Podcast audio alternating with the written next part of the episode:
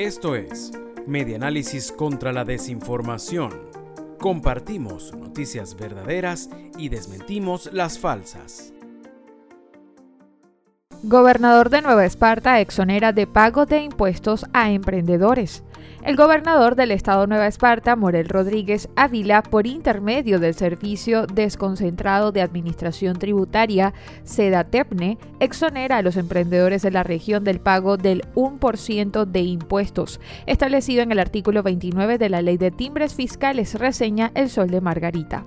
Omar Veracierto, superintendente tributario de la gobernación, manifestó que estos trabajadores están incluidos en el programa Compra Margariteño, creado por el Fondo para el desarrollo de las economías productivas, de manera de reactivar el esquema productivo a través de los emprendimientos, para dar oportunidad a las personas quienes desde sus hogares o espacios de trabajo realizan de manera manual confecciones o la elaboración de distintos productos.